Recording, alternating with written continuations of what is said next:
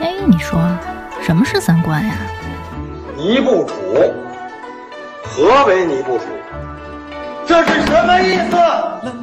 我我我得查清楚，我要查清楚。三观不破不立，这怎么行啊？我可是黄花大闺女啊！那我们的三观是对是错呀？对呀，怎么不对呢？你不给我面子，我可真的要发飙了。三观正，就是三观正好和我们一样呗。这些害群之马，不学无术。欢迎收听《一九八三毁三观》。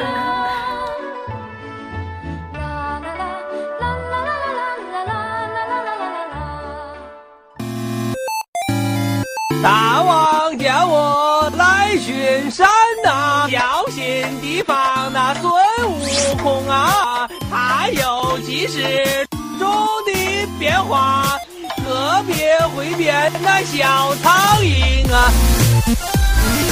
孙悟空能变苍蝇、蚊子、小鸟和大树啊，你们可得小心点儿。一儿有，一儿一儿有啊！东边来了一个唐和尚，要路过我们狮驼岭，马上捉住，本王我重重有赏。一儿有，一儿一儿有啊！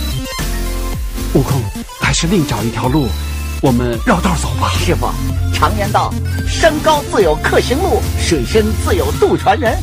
师傅，山上一定有路，走。先生吧，我们上山。大家好，我是阎摩罗。大家好，我是王苏苏。今天我们要录西游了，哎呦，终于要录捉妖下了。对，然后但是呢，我们一开始肯定还是要跑题的，我们要蹭个热点。最近有啥热点？最近热点不就是叠猫猫吗？对，现在我们这个群变成了如火如茶的 叠猫猫大群。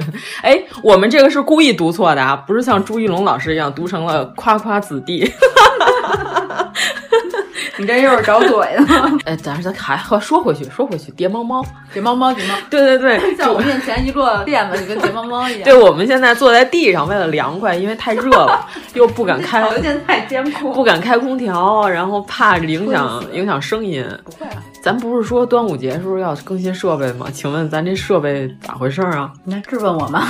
买起来，买起来，买买买！六幺八马上就要到了啊！对对，买买买买买！对对对，六幺八这个六幺八解决一下对对对对，所以我们现在在地上把毯子摞成了一摞。呃，我们先说一下，然后最近群里头每天都跟搞谍战一样。我跟你说，叠猫猫这事儿最牛的是什么啊？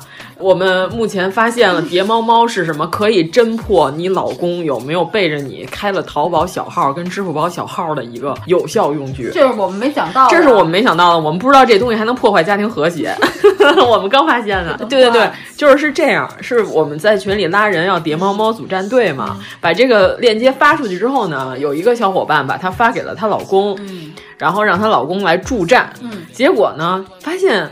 她竟然带了俩号，另外一个号的级别有点低。嗯，这时候呢，她就跟她老公说：“你另外那个号是谁呀？你要让他退出这个群。”结果呢，发现这是她老公自己私自有一个淘宝小号，就是她把她老公拉进来，她老公又把自己的小号拉。对对对，拉进自己小号来练级，但是小号因为级别比较低，然后一下暴露了。发现了。对，因为淘气值不足五百，跳不出去。嗯然后结果发现了之后才知道她老公有小号，我们就在群里问：“请问一下，一个这样年龄的男子，他用这个小号他来干嘛？他是买游戏装备，还是偷偷买手办，还是偷偷买球鞋？” 但是我觉得归根结底是他肯定有一个支付宝的小号用来藏私房钱。现在大家好聪明，以前不都藏啤酒瓶子？对呀、啊，这什么？哎，上次不是说了吗？有一家装修，嗯、那大姐重新装修的时候，嗯、发现他们家的夹层里头有她老公藏的私房钱。是这样的，是因为她老公上那个顶柜拿东西，一下不小心把柜子踩裂了，嗯、然后就重新做柜子，结果才发现夹层里有钱，然后他媳妇儿特别开心在那收那些钱，好像有几千块。哇！你看看，现在人都开支付宝小号，用电子币偷偷藏钱。你不玩叠猫猫，你能发现吗？叠猫猫，我跟你说特别好，这个游戏到十六号之前啊，你们好好安利一下简历，检验一下自己老公有没有小号。人家说我就这么点钱，被你们给侦破了，还是因为玩叠猫猫。哎呀，那我们西游是吧？哎呦，真硬哎，这转的。主要是最近也没什么别的事儿能扯到西游了哈。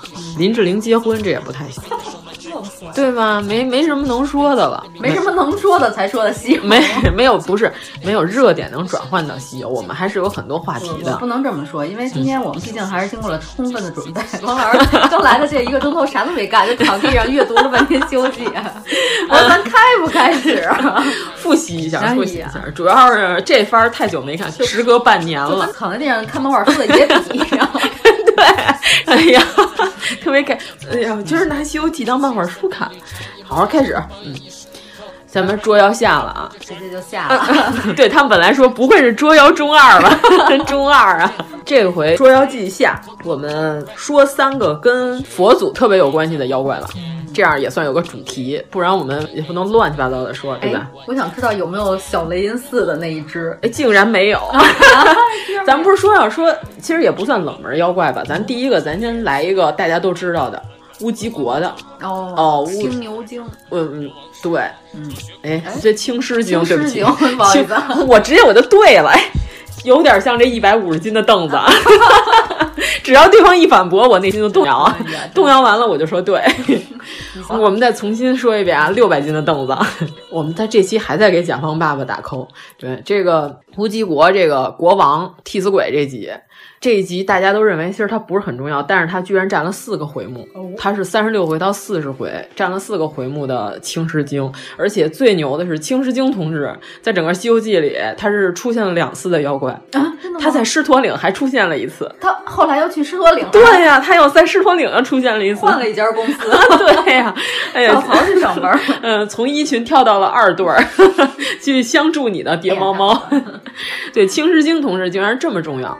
哎，主要是那天吧，鸡哥刚死嘛。啊，香港那个恶人哦哦，对对对，就是食神里边。我还说《西游记》里还有一个鸡哥，不是那个鸡哥，也不是《古惑仔》里的鸡哥，是李兆基老师。嗯，就是李兆基老师去世那天，就是撒尿牛丸。对对对，就是吃完撒尿牛丸，穿着披纱在海边徜徉的那个，举着纱巾跑步的那个，特别可爱的。我们缅怀一下李兆基老师，李兆基老师去世了。关键是我那天我发了一条朋友圈，你记得吗？我说我靠。我怎么觉得我几个月前听说过他去世的消息啊？底下一堆人给我评论说：“你这是曼德拉效应。”曼德拉效应是在曼德拉去世之前，有很多人都认为他曾经听过曼德拉去世的消息和新闻，最后就会发现，嗯，他怎么刚死？就是好多人都认为鲍勃迪伦早死好几遍了，结果人家前一阵得诺贝尔奖，对吧？然后《乐队的夏天》这个节目，愣把鲍勃迪伦的头像底下写着鲍勃马利。就这知道还是一档严肃的介绍摇滚乐的节目。鲍勃玛丽，我天呀，我还超级玛丽呢，我我都惊了。咱朋友圈有人指出了这个错误，我给他评论是哈哈哈哈，特别好笑。当时我说鸡哥，我怎么觉得几个月前我听说过他去世的消息？他们给我评论说你是曼德拉效应。我说我说是这样啊，朋友，你看啊，曼德拉他是一个名人，他是一个比李兆基要有名多的一个老头儿，而且他岁数到了，差不多了，就有人会以为他可能已经去世了，或者把他和摩根弗里曼弄混了，对吧？很有可能。曼德拉去世那天还有人放摩根弗里曼的照片呢。李兆基可不是个特别有名的人，谁会没事想鸡哥死了，是吧？这事儿有点奇怪。然后我那朋友圈就有人给我回说，八六版《西游记》里边有没有拍真假孙悟空这集？然后我说有，啊、我就说没有啊，后来九十年代补拍的那一部里才有的。对呀、啊，对啊。然后我说，我说你看我的记忆并没有出现错误，我为什么会提前几个月认为鸡哥死了？反正这事儿到现在无解。我觉得当时大家搞混了，与八六版里头有真假悟空是什么呢？是因为乌鸡国这一章有真假唐僧啊。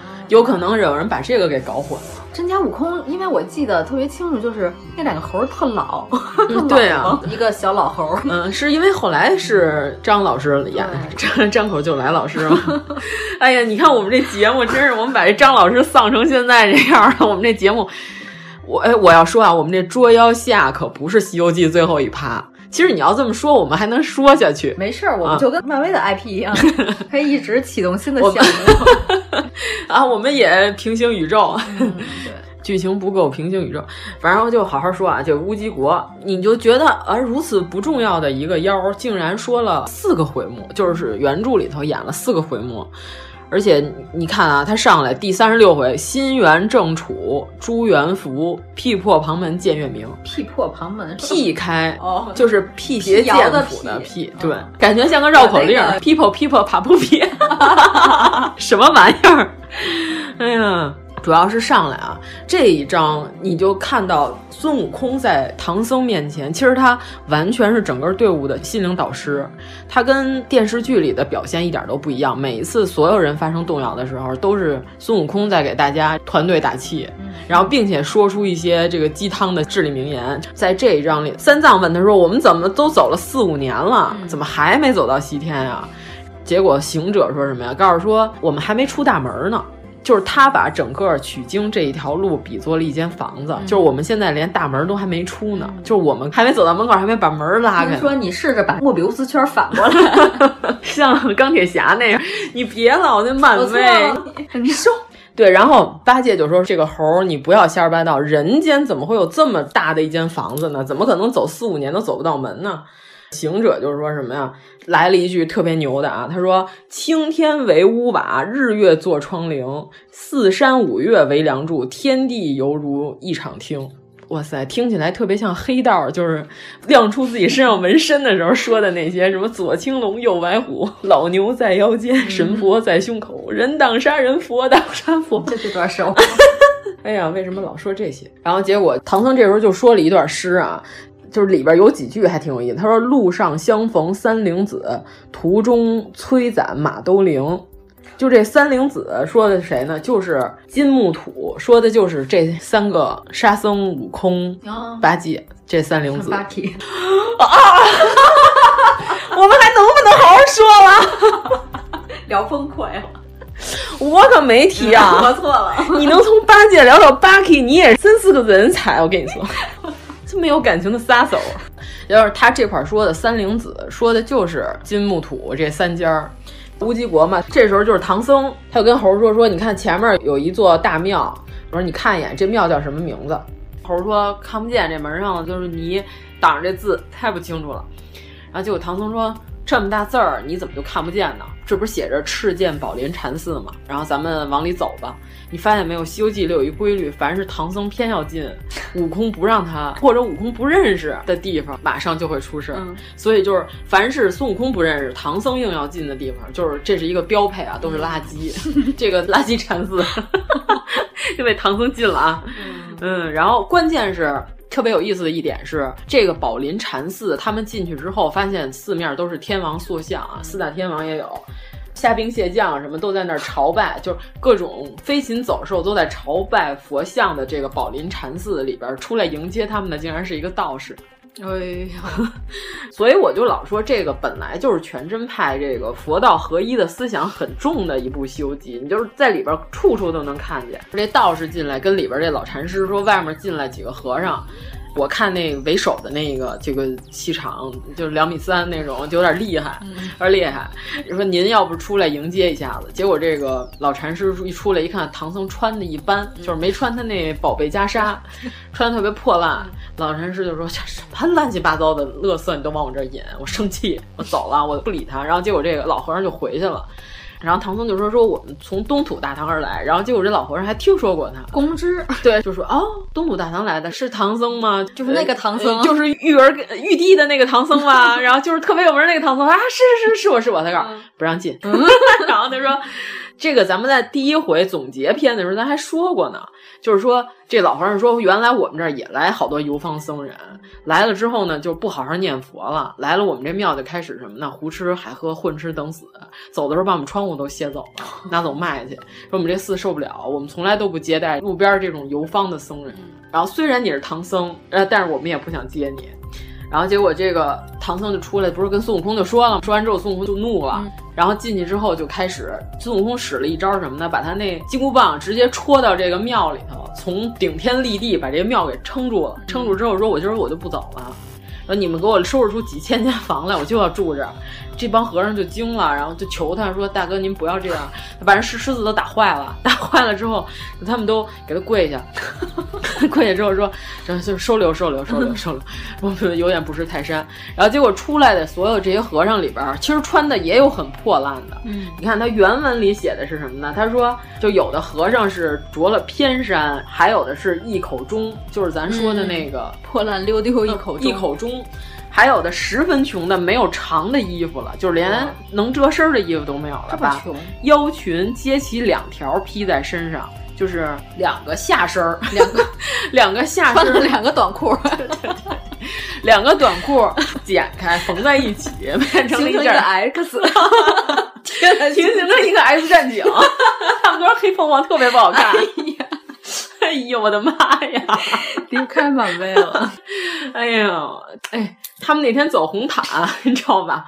破湖北，破湖北手机壳。我知道那个，你看那视频了吧？嗯、哦，我们得跟没看过的，就是大家可能不知道有个网站，是国外知名成人电影，哦、就是可以看到很多特别猎奇的成人电影的。嗯具体怎么拼我们不知道啊，我们不不认识，不认识，没见过，没见过。我就我们哪见过呀？那姑娘自己定做的，哦、她搁在那个手机壳后边，嗯、在 X Man 走红毯那天她把那壳拿出来，然后呢，他让医美法莎在那儿自拍，就是跟粉丝合影嘛，不是拿手机合影嘛。就法莎看见之后也没说什么，然后结果医美看见之后那样，就哎老司机。红毯那天不是还在直播嘛？就、因为场内的人看不见红毯外边的场景，然后场内也在直播，就是那天连上网就能看直播。结果那天那个活动安排的真的特别好，比上海 A 三的时候的活动好多了。你不要拿上海那个比，特别有梗。然后结果快银拿起那个手机，那个摄影马上就怼在他那手机上，然后快银就有点奇怪。看了一眼，然后就惊了，把那个手机横过来，冲着那个 冲着相机给了一个特写。破湖北，然后结果那个好多人在底下评论说破湖北给了多少钱？我草流出三倍。哎呀，真是莫名其妙。我们怎么跳到了这个？哎，不重要，不重要。然后我们就随便跑个从那个 X 曼 开始。对对对，就是把两条短裤改成了一身。你想，哎呀，这个吴老先生写的这个画面非常好笑啊。孙悟空都看不下去了，说：“和尚，你穿的是什么衣服？”和尚说什么呢？时尚安康。说我做的这件叫一裹穷，裹在身上一裹穷。但是其实呢，一口钟啊和一果琼这个都是什么性命归止，灵丹入鼎里边就有这句话。刀归一入口，白日生与汉，一入口便是钟。然后所以说就是这块，就是说我们又要开始说炼丹的事儿。嗯、不然你这么想啊，你说这老方丈他嫌唐僧穿的烂，不让他进来住，但是您这寺庙里都穿的 X 曼了，你都破成这样了，这就不合逻辑了，是吧？对、啊，吴承恩怎么可能不合逻辑呢？四大名著怎么可能不合逻辑呢？对吧？这故意的就制造一些逻辑矛盾，让你觉得吴承恩，你看他是编排，跟曹雪芹也差不多，埋好多梗。对啊，就是他要搞这种飞机在里边。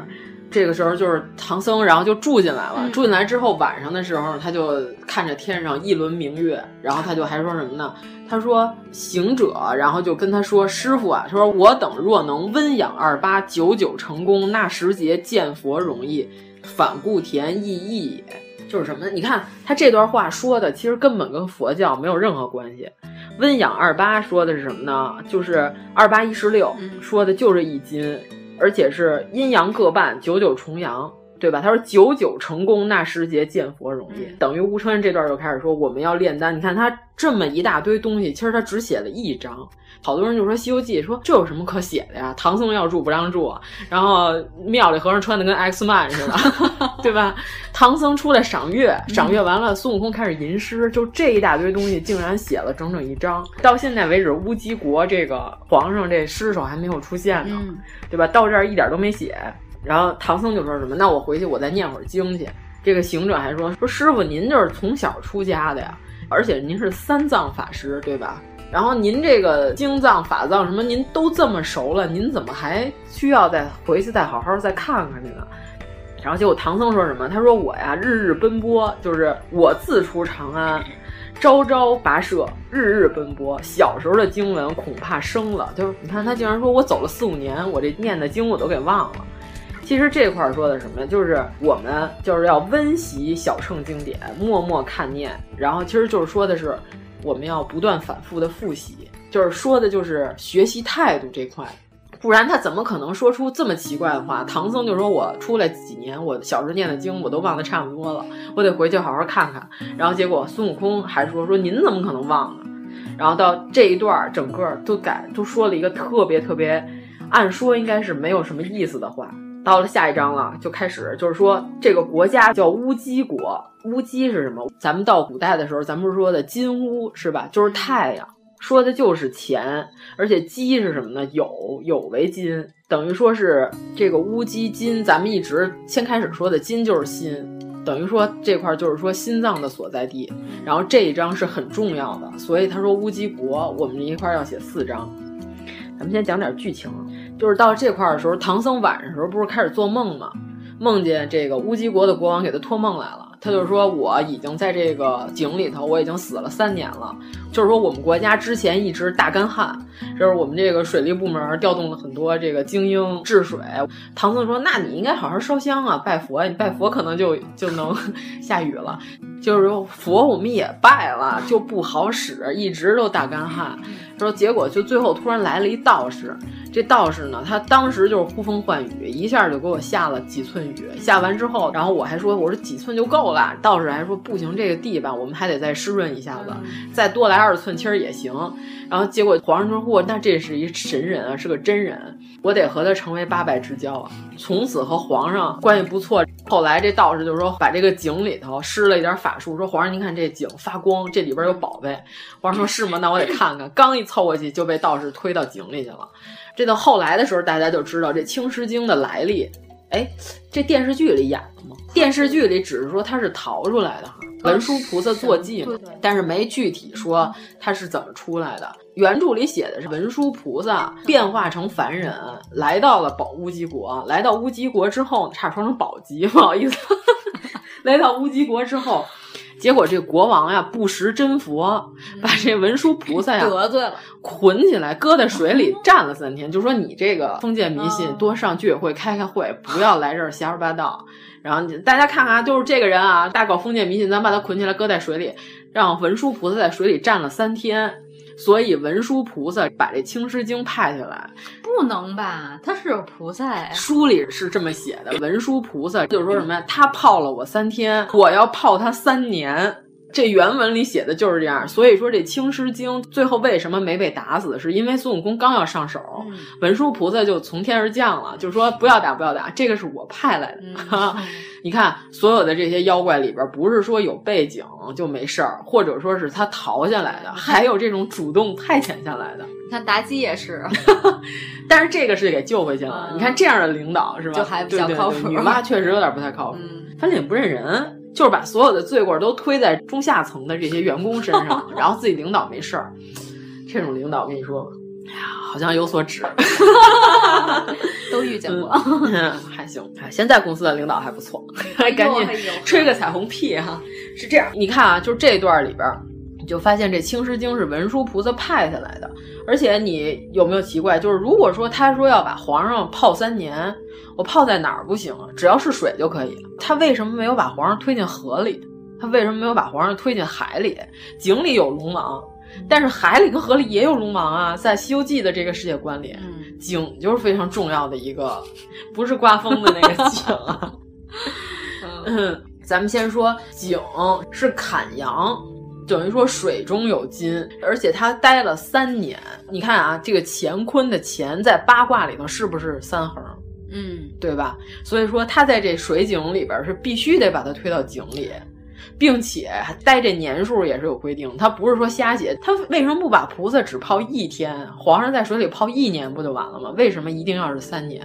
三年这个数就此处就有深意，你就要看吴承恩写的所有这些灾难、兵器，然后国家名儿，还有他受难的这些时间，其实全都是重点。你看，你看，你看，严主播就露出那种 什么玩意儿的那种表情。对，然后这个时候唐僧就回去就是睡醒了。他说：“那我要是知道妖精占了你的国家，我直接把这个国家，我可以带着我徒弟直接打上你们这凌霄宝殿，确实是没有问题，确实实力允许，但我们要低调。他说：“如果我们就这么打过去呢，这妖怪要不承认他是假的，那我们不就变成造反了吗？”对吧？你说唐僧这个思路，竟然有些道理。然后结果这个国王说什么呢？说我呀，给你一个玉龟，就是王字边上面一个土，下边一个土。他说这个东西啊，是我一信物。说这个妖怪把我无数的东西都占走了，连我的妃子儿是吧？还有我的儿子儿 都给我占走了，还有我的国家，我的臣子儿们。对吧？都走，都 都走了。然后，但是就这东西他没拿走。他说：“我给你拿着，你就拿这个东西当信物，就能证明我这个合法继承权，就像雷神之锤一样的东西。”不是我，我不好意思，突然要提一下子。然后结果唐僧就惊醒了，醒完之后他就跟这个几个徒弟就说：“说我刚才做了一梦。”后来结果一看，还真这宝贝就在这身边，这玉龟就在手上。唐僧就说：“那就证明这国王是真有冤屈啊。”后来这猪八戒就说：“这跟咱也没什么关系，是吧？这个妖精他不是要把您拿走去下酒，咱们管不管的无所谓，这他们私人恩怨。”对啊。然后唐僧说什么呢？他说：“我呀感同身受，因为当年我爹也是被水贼打到水里。”但是我妈也是被水贼强占，对我呢也是江流儿在水面飘着，后来被禅师所救，所以我呢同病相怜。我感觉这个皇上被水泡了三年，我就感觉到了一些失意。然后说，我我觉得我还是对我们慈悲为怀，还是要救他。你看原文里写的什么呀？他说我母被水贼欺占，经三个月分娩了我，我在水中逃了性命。请注意啊，网上有好多邪恶言论，愣告诉说唐僧是这水贼的孩子。嗯，你见过吗？见过这个该死的言论吗？见过，对吧？人家原文里写了，为什么这个小姐没有被水贼所霸占？怀胎十月一朝分娩，人就算是九个月吧。嗯，这小姐此时已经怀胎六个月了。嗯，这个水贼。可能是因为是这个对孕妇没有下手，就是想让她把孩子生下来之后，我再霸占她，嗯、对吧？所以说这个孩子不可能是水贼的呀，人家不是猫三狗三。对呀，他说了，我妈就是被水贼霸占之后三个月生的我，所以这些网上这偷换概念的人，就是好好看看原文，人唐僧自己亲自把这时间点都给你点出来了。这块我们就破除网上的一些谣言啊。当时他梦里的国王说什么？我还有一太子，他说我呀，我这太子过两天要出来打猎，你们想方设法把他给骗到这庙里来，你再把这个玉龟给他一看，不就行了吗？然后结果醒了之后，唐僧就说：“那我们这把这个太子给骗过来，怎么成功的策反一下他们这个国家的太子？”这个孙悟空就说：“他说那我们怎么才能跟太子讲理？我们不能上来就跟太子说你爸爸不是你爸爸。” 太子那肯定听不了这个，然后孙悟空呢还是什么呀？看心理战大师开始了。孙悟空给他出一招什么呀？他说：“我到那天我施一些小法术，我把这太子给引过来。说师傅您啊，你就坐在庙里，就是所有和尚看太子肯定都得下跪啊，您就不搭理他，就玩这个高贵冷艳这块的。然后太子肯定生气啊，生气完了就说你这凭什么你不理我？”来给我把这和尚拿下。他说：“您身上有这六丁六甲是吧？四职曹公，所有这些人金刚护体，他们到时候捆您是捆不上您的。然后呢，您再穿着锦兰袈裟这么一站，这个金光灿灿，然后这太子就肯定就认为你是一神人。然后这个时候呢，你就说我身上我有三个宝，第三等宝是我身上这袈裟，我这二等宝是什么呢？我一小盒，盒里有一个小人儿。哎，这个电视剧里也拍了，小人叫立地货。”册立的立，帝是帝王的帝，然后货就是货物的货。哦，就孙悟空变的。对，孙悟空变的。他说我这小人能前知五百年，后知五百年。孙悟空就说到时候我跳出来，我说你爸爸不是你爸爸。我们这先搞一些封建迷信，这太子就有一些将信将疑了。他说我最后一等最高级的宝贝是什么？是你爹拿的这个玉龟，我给你看看，你看看是不是有这事？眼不眼熟。对对对对对，这个时候这太子就对我们深信不疑了。心理战三段式，就没毛病啊。然后结果太子那天打猎，孙悟空变了一只什么？变了一只玉兔，嗯，把这个太子给引到这个宝林禅寺了。你看啊，注意他变的这东西都是有讲究的。乌鸡国，金乌是太阳，玉兔是什么？月亮。等于说是他要让这个太子到宝林禅寺和唐僧相见，这是什么？就是相当于练一个丹药，这种阴阳交汇。就是他变成兔子，一直跑到宝林禅寺。这太子就是说，这兔子他射了一箭，怎么射？这兔子中了箭之后跑的还这么欢呢？我一直追啊追啊追，追到了宝林禅寺里边。你看我刚才说乌鸡国是金乌，然后你还一脸不屑，然后突然发现，你看这玉兔。就孙悟空变的这个至阴的这代表月亮和这个至阳代表太阳这东西在宝林禅寺就相会了。之后太子一来就是按照咱刚才那三番四抖是吧？然后太子就几乎相信了。然后结果后来太子就说说那我回去啊，我先问我妈是吧？夫妻之间这个最了解，我先跟我妈先聊一聊，看看她是不是真的是假我爸。然后他说，但是呢，他要是真是妖魔，你说我今儿出来打猎打一天，什么东西都没带回去，这个是不是容容易引起这个妖魔的怀疑？然后孙悟空说没关系，我给你把这周围这土地啊、山神啊，我都给你打点好，对，我给你打点好了。就说你们这帮土地山神说，大圣您有什么吩咐？他说，哎，这太子出来一趟，什么东西都没有，你们给他路上都安排一下子。这个时候，这个太子就是在庙里啊，他还将信将疑，他认为这有可能是一伙江湖骗子。然后孙悟空就说什么：“你们啊，沿途啊就给他放点这个猎物。”然后这帮山神说：“您要几万几千？” 他说：“不用那么多，来一点就可以了。”然后结果这太子就是回城的路上一看，这路边自动放好了、打好的这些山野的野生动物都搁在路边，属于在路边捡枪就行。对对对，然后一枪一箭都不用放，然后结果就是带回来这些东西。这时候太子就深信不疑了，说：“哎呦，这真是一神人啊，跟我说的是分毫不差。我回路上自动能捡猎物。”回去之后就跟他妈就说：“他说妈，这个我爸这三年怎么样？”他妈就说什么呢？三载之前又温又暖，三年之后冷如冰。然后枕边切切将言问，他说老迈身衰事不休，就是就不行。然后这段后边也说了，就是孙悟空就还说呢，跟文殊菩萨说：“你把你这青狮精派下来，给你报这三天泡水的仇是没有问题。”但是他把这国家的娘娘都给祸害了，是不太行的。然后这文殊菩萨还微微一笑，说：“没事这狮子善过，这是一个不公不母的狮子。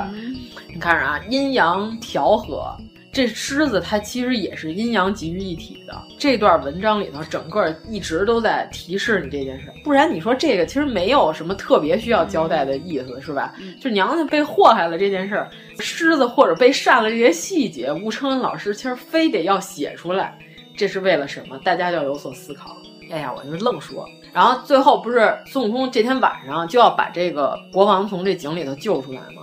救出来之后，你看啊，他自己不下去，他让猪八戒下去，嗯，对吧？因为猪咱们那一直说了是肾这块的，是属水。你看这整个《西游记》里头出现了几次水晶宫，第一次水晶宫，孙悟空得到了他的金箍棒，得到了他的宝贝。然后第二次水晶宫就是这井底下，这井底下这地儿居然也叫水晶宫。说的就是什么呢？其实他把这个国王救出来是个尸体嘛，不是对吧？国王身体里有，就是龙王给了他一颗让他肉身不坏的这个丹，不好意思，名字我忘了。然后把它取出来之后，你看整个咱说为什么这段是炼丹的过程？上来之后，猪八戒说：“我把你外公驮上来了，对吧？”这段是伦理 是一个搞笑的，说我把你外公驮上来了。然后，然后猴就说：“那好。”等于说猪这段的时候呢，被猴戏弄了，就是猴不是一直跟他说底下有宝贝，你自己给他扛上来，扛上来之后发现是一尸体，然后结果猪也有点生气了，然后那个唐僧就说：“那你赶紧给他救活呀。”然后这猪就说：“师傅，我大师兄刚才跟我夸下海口，他说呀，孙悟空说那我赶紧去阴间，我把他魂拿回来，咱把他魂再怼回来不就完了吗？”这猪就陷害猴。这段电视剧里没演，他说我大师兄刚才说了，说下去之后。他跟我说，他不用到阴间，他用他自己这大神通就能把这国王给救活。然后唐僧说：“哦，是吗？”说那个，那你夸了这样的海口，那你救啊？然后这唐僧就疯狂的偏袒这个猪 对吧？爱护他的肾。然后孙悟空就说：“那好，那我不去阴间，我也有招给他救活。”孙悟空去干嘛上天去太上老君那儿拿了一颗还魂丹。对吧？你看整个这过程就是为了取一颗丹药，就是其实他有招，他还特意写了，我偏不去阴间把他魂儿拘回来，让他复活。咱要说这段不是讲炼丹的，这都说不过去。人都已经明明白白告诉你了，就是上天去取丹药，对吧？然后我刚才说。你看这个三年是钱，然后水是坎，结果到里边能炼出丹来。他要是只是写剧情，他完全可以让这个娘娘被祸害一下，然后增加戏剧冲突。对呀、啊，而且他要写剧情，他完全他，你看孙悟空之前到阴间，他把所有猴的名字一勾，猴全都死不了了，对,对吧？他就不这么干，嗯、对吧？他一定要写，他上太上老君那儿取丹药去，你就你不觉得这有点儿？而且孙悟空他那块写的，他是三十三天重阳处，对吧？兜率宫这三十三天重阳处，这已经说的非常清楚了，这块就是能炼丹的。他上天之后，太上老君一看。这电视剧里也演了，跟两个徒儿就说，好像其中一个徒儿是许晴演的，我要是没记错。他说门给我关好了，炉门封上，这个猴又来了，上回把我丹都祸害了。这集里边太上老君显得特别慈祥，对对对对对，不像第一次出现的时候特别凶狠啊，啊。对，这个猴还说，哎，说你这个老官儿你就不对了。嗯、他说。哎，你忘了前几个回目，我把你的青牛精给你弄回去，嗯、把你这五件宝贝都还给你了。他特意提什么？还了你五件宝物，我都换不来你这丹药吗？然后这个太上老君说没有没有没有。然后他说你给我一百颗，一百颗，你这抢呢？他说那你那几十颗也可以啊。然后太上老君说没有，一丸都没有。嗯、然后最后孙悟空说爱给不给，刚要走。太上老君又说回来，不怕贼偷就怕贼惦记，是吧？我还是给你一粒儿，一粒儿就够。他一个肉体凡胎的凡俗之人，你就把这一粒儿药拿回去给他吃就行了。然后结果孙悟空就取到了这一粒儿药。你看啊，他这里边还特意说什么？我这五件宝贝都换不来你一颗金丹吗？嗯、这是什么呀？就是咱们还是说这个《性命归旨》里边这个叫什么？武器朝元，朝元后炼得金丹。你看他不断的给你写这些数字，我觉得如果你要是一真的道士同志，对吧？这是搞这个专业的这块的，你看了这个你就明白了。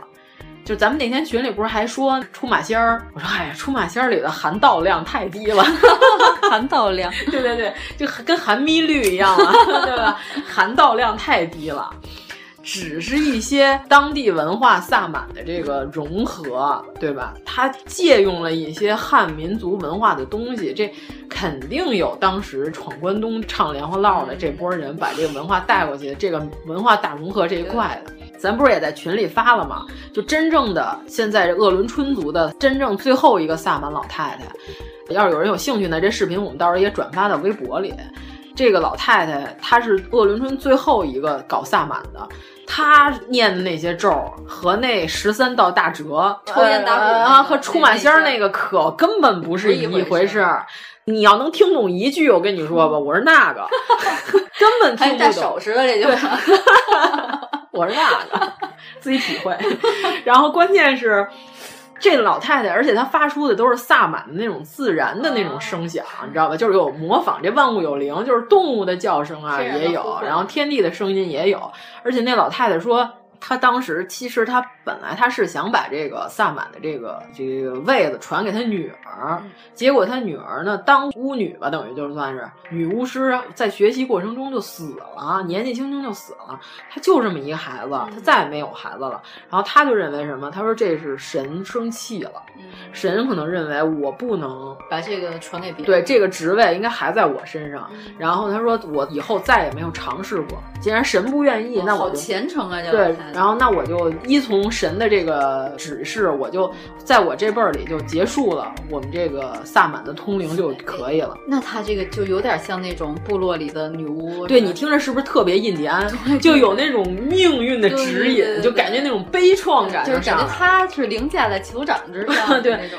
那个视频里的采访那老太太，老太太一句汉语都不会说，全是字幕，根本不知道她在说什么。这个视频也是几年前拍的一个纪录片儿，叫什么《最后的女萨满》。你现在可能那老太太已经去世了，所以说你要跟现在这出马仙儿完全是不一样。咱们怎么突然又讨论到出马仙儿了？这出马仙儿用的这东西是吧？文王鼓、武王鞭，这玩意儿能是说萨满用的东西吗？这这能是中俄交界处一个身上披着兽皮的老太太能想出来的词儿吗？这必然是经过了汉文化的融合。对吧？咱们群里转的那篇文章是科普性质的，就是讲了一下这个整个出马仙儿的发展历史。如果有一个人上来就告诉你我能日行八百里，就是我能肉眼窥视你身上有没有癌，就这种人你就活埋他，就摁那儿揍一顿。但是如果他八十往上就别打了，因为你要把他打坏了，你下半辈子缓不过来。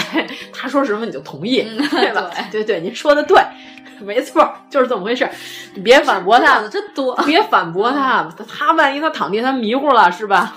哎呀，不行，头疼！你反驳我了，讹上你怎么办？他抱着你这腿，你说你走还是不走？多危险，对吧？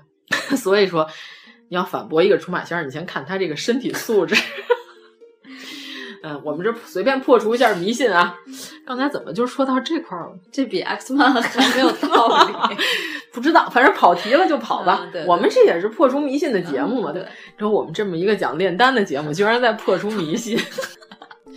我们说的是内心灵的修炼，我们可不是说你这身体里真能练出一颗丹来。《鬼吹灯》里边那叫什么来着？那蜈蚣吐那玩意儿，什么内丹吧？啊，你以为那是蜈蚣吐出来的麦丽素吗？真能吐出来那玩意儿吗？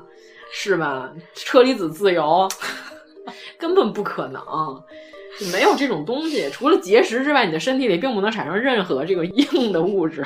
天呐，牛黄一些，对对吧？然后真假唐僧这段，孙悟空复活了这个国王。咱之前几期也说过，就是还得给他渡一口真气。就是他虽然把这金丹吃进去了，肚子开始咕噜，但是还差一口人气儿。孙悟空就说：“说我来渡，说这个猪你不行，嗯，因为你吃过荤。”然后孙悟空说：“我是胎里素，只有我才能给他渡这口气。”其实唐僧也能渡这口气，但是为什么一定是孙悟空呢？因为他是心源，他是真心。可能觉得唐僧和国王接吻这事儿不太美妙，这个画面。估计唐僧自己不想干这件事儿，交给了推给了徒弟。对，其实你说真气这玩意儿谁不能吹啊？嗯、对吧？那就吹口气的事儿嘛。孙悟空也可以，唐僧也可以啊。金蝉子呢？你还是怎么这样？就把这种事儿交给能力越大，责任越大。没人跟他说过这句话，真是空有能力，没有责任心。哎，不对，能力越大，责任越大，责任越大，压力越大。如果你 空有压力，没有能力，这个人很容易就被压垮了。这段话是这么说的。压力大了都没有头发了。哎，这是 X man，不是不是一拳超人哦，一拳超人。哎，我跟你说，我那天看哥斯拉的时候，嗯、哎，哥斯拉挺好看的，看吧，真的。行吧行吧。就哥斯拉这集里头，拉顿，然后基多拉、摩斯拉，还有我们娥姐，我们摩斯拉娥姐出来了，然后那个还有哥斯拉出来的时候，基多拉不是应该是最厉害的吗？那三头龙出来，出来之后，我看那场那电影院里有一大哥特逗，突然来了一句。快去请奇遇佛祖！一拳超人呐，就是那个摩斯拉出来，就是已经强弩灰飞烟灭了。他属于是他能呼风唤雨，他那风暴一来，整个那城就碎了，特别牛。然后他那大翅膀一扇，最后那大哥喊：“快去请奇遇佛祖！” 我说怎么怎么还能把哥斯拉、一拳超人和《西游记》都联合在一起？我跟你说，前门那电影院里有点稀的，那家电影院我挺喜欢的。我上次碰见那个说这还是那什么那个大哥，也是在那儿碰见的。哎呀，这个店里真是出神人。哎呀，怎么又跑题了？对，然后整个乌鸡国真假国王这块儿咱就说完了，对吧？咱们详细的说了一下。你看，咱们今天说三个妖，全是跟佛这边有关系的，就有好多人什么《西游记》是佛道 PK 啊。然后是什么道教在阻挠这佛教西行，给他们派了一些妖怪。你看这张文殊菩萨自己派来的，是为了报私仇，对吧？没毛病吧？哎，但是文殊菩萨怎么会被几个人类搁在水里摩擦呢？嗯，一进入水里就没有法力了吗？这吴承恩这么安排的，不是他那会儿就是化成了凡人的样子嘛，对吧？我来试你的这个佛心，结果试完之后，这个国家确实可能跟佛没有什么缘分，然后很生气，然后就被你们给泡了。泡完之后回来报仇。其实你要说文殊菩萨在水里，别说泡三天，他在水里头就泡三百年也没啥大事儿嘛。人家就是为了我不能生气，找茬儿嘛，对那不就是？就是你怎么没戴帽子呢？你怎么戴帽子呢？对，你看，咱就破除了，一个是破除了唐僧不是水贼的孩子，嗯对吧？人家说的非常清楚了。还有一个是什么呢？这个整个《西游记》不是佛道什么两波黑恶势力在互相斗争，不是教父。对啊，你看这一段，这妖怪和佛有千丝万缕的联系，对吧？它跟道教一点关系都没有。咱再来一段啊，咱再来最著名的狮驼岭，因为刚才咱说了，青狮同志他出现在了两个会幕里，千本狮驼，千本狮驼。然后这狮驼岭这块是什么呢？七十四到七十七回，这也占了四个回。嗯、哎呀，青狮每次都很重要。你看，后来就它没有什么逻辑上的连贯性吗？哎，这段里头还真是，就是有好多人就说说，哎，这个吴承恩是不是有 bug 呀？因为佛祖就说什么呢？他说这几个妖怪，天上方七日，地上已千年。他说这几个妖怪在人间作祟了千年了。然后有人说，哎，不对啊，他前几章的时候他还在乌鸡国当国王呢，他后面怎么能在这个国家几千年当狮子怪呢？兼职呗，证明什么呢？其实，在《西游记》里的时间线没有那么严格。就吴承恩写的时候，呃，假托吴承恩这个名字。他主要还是要写炼丹，他在所有的这些重要的这些事儿上出现的这些时间都特别的严格，你在所有的道教这些书籍里都能找到。但是他在说这个整个大时间线的时候，他就比较随意、啊。而且佛祖这句话的意思其实也不是说就真的过了一千年，是个虚数嘛，对吧？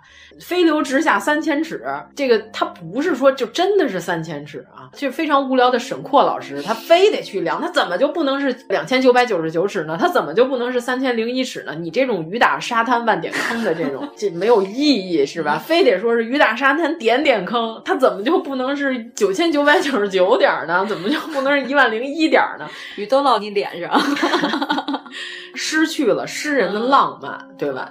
其实佛祖这句话，我觉得也是一个虚数，就是大概意思就是说，哎，这俩兽跑了七天了，在人间可是肆虐了不少年了。所以说这段我们不能说是吴承恩老爷子写的一个 bug。而且这青狮什么呢？他还干了一件事情，他也大闹过天宫。嗯嗯，对，你看这《西游记》里并不是只有孙悟空一个人大闹天宫啊，我们马上就要好好讲了。就是上来这狮驼岭第一章七十四回，咱们这个整个西游，咱们的片尾曲，无数人问过咱们这首歌反唱西游挺好听，里边有一句就是什么呢？三藏正行处，忽见一座高山，然后就是十分高耸，不知行路是否能通。